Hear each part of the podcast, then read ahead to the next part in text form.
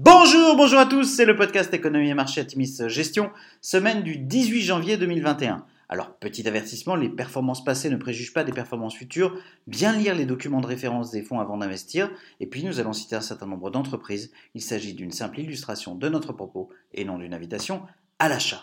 Alors cette semaine, nous avons titré Turbulence. C'est vrai que la semaine a été difficile sur les marchés financiers. L'expansion de nouveaux variants de la Covid-19, les délais de mise en œuvre des vaccins et les mesures de restriction imposées à nouveau un peu partout dans le monde inquiètent les investisseurs.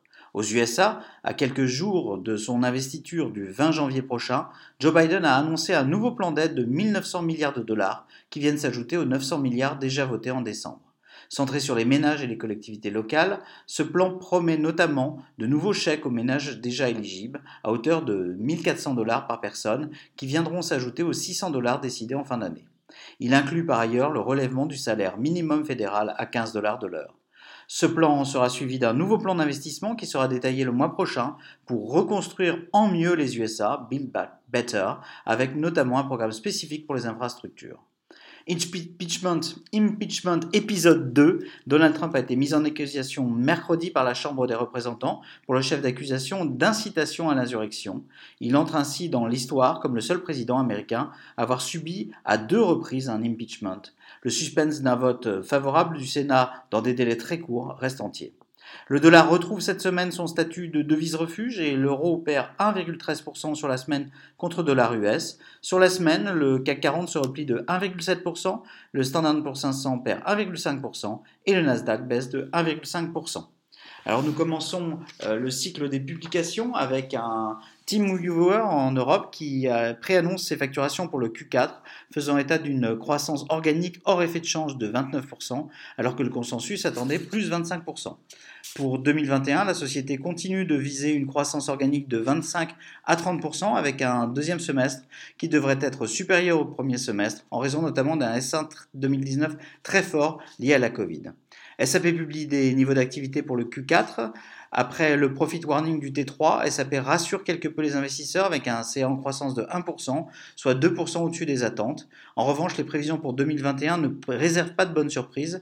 Comme attendu, SAP anticipe des revenus flat ou en légère progression de 2%. TSMC, quant à lui, publie une croissance solide au Q4 avec un chiffre d'affaires en progression de 22% à 12,68 milliards de dollars, légèrement en dessous de ce qui était attendu. Ce qui a surpris très positivement le marché, c'est le plan de CAPEX compris entre 25 et 28 milliards de dollars, un plan 11 milliards de dollars supérieur à l'année dernière. Dans un secteur où les CAPEX sont établis en fonction des projections de croissance, cela reflète l'optimisme et le dynamisme anticipés par le groupe. JP Morgan euh, publie euh, des résultats supérieurs aux attentes avec un produit net bancaire de 30,16 milliards de dollars contre une anticipation du marché à 28,7 milliards de dollars. La banque américaine a augmenté de 42% ses bénéfices au dernier trimestre 2020 à 12,1 milliards de dollars. À noter la reprise de près de 3 milliards de dollars de provisions pour risque de crédit enregistrée au déclenchement de la crise sanitaire. Alors à venir, la semaine prochaine sera écourtée de, à 4 jours aux USA pour cause de Martin Luther King Day. L'investisseur de Joe Biden du 20 janvier prochain sera surveillé de près, à un moment où certains opposants annonceraient vouloir s'opposer avec violence à l'événement. La mise en œuvre du plan de Joe Biden sera aussi un point clé, certaines clauses nécessitant la négociation avec les républicains. Le cycle de publication trimestrielle d'entreprise va s'accélérer, avec pour les investisseurs une réelle inquiétude quant à l'impact des nouvelles vagues de Covid sur l'activité, et ce, alors que les marchés se sont déjà nettement appréciés en anticipation de sortie de crise. Nous maintenons un biais prudent dans nos fonds d'allocation Atimis Global et Atimis Patrimoine. Dans nos fonds investis en actions, nous maintenons l'essentiel de nos positions avec pour volonté de concentrer nos investissements sur les entreprises que nous considérons les plus solides.